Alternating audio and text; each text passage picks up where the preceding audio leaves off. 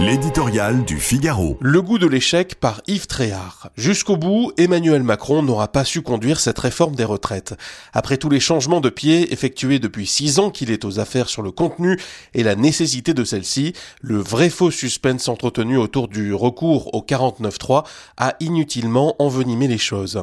Cela n'a fait que dramatiser l'usage de cet article, pourtant constitutionnel et cent fois employé par le passé.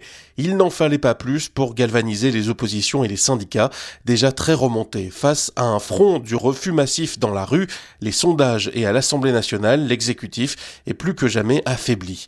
La fin n'est pas encore écrite, mais ce feuilleton des retraites en dit long sur l'état du débat politique dans notre pays. L'affligeant spectacle mis en scène par la France insoumise et une partie de la NUPS au Palais Bourbon ne grandit pas l'action parlementaire.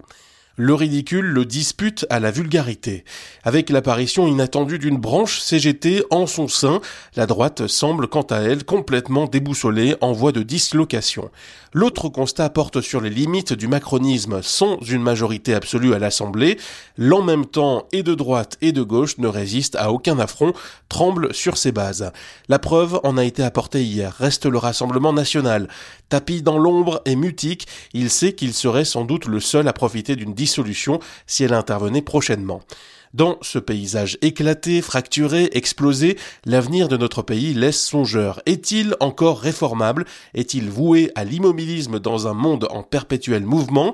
Cette réforme des retraites, rendue indispensable par l'évolution démographique, n'est pas la mer à boire. Comparée à toutes celles que nos voisins ont mises en œuvre, elle est même très modérée.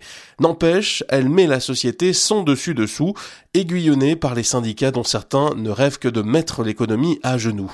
Jeudi, l'exécutif a employé la manière forte pour l'adoption de sa réforme, mais celle-ci a quand même le goût de l'échec.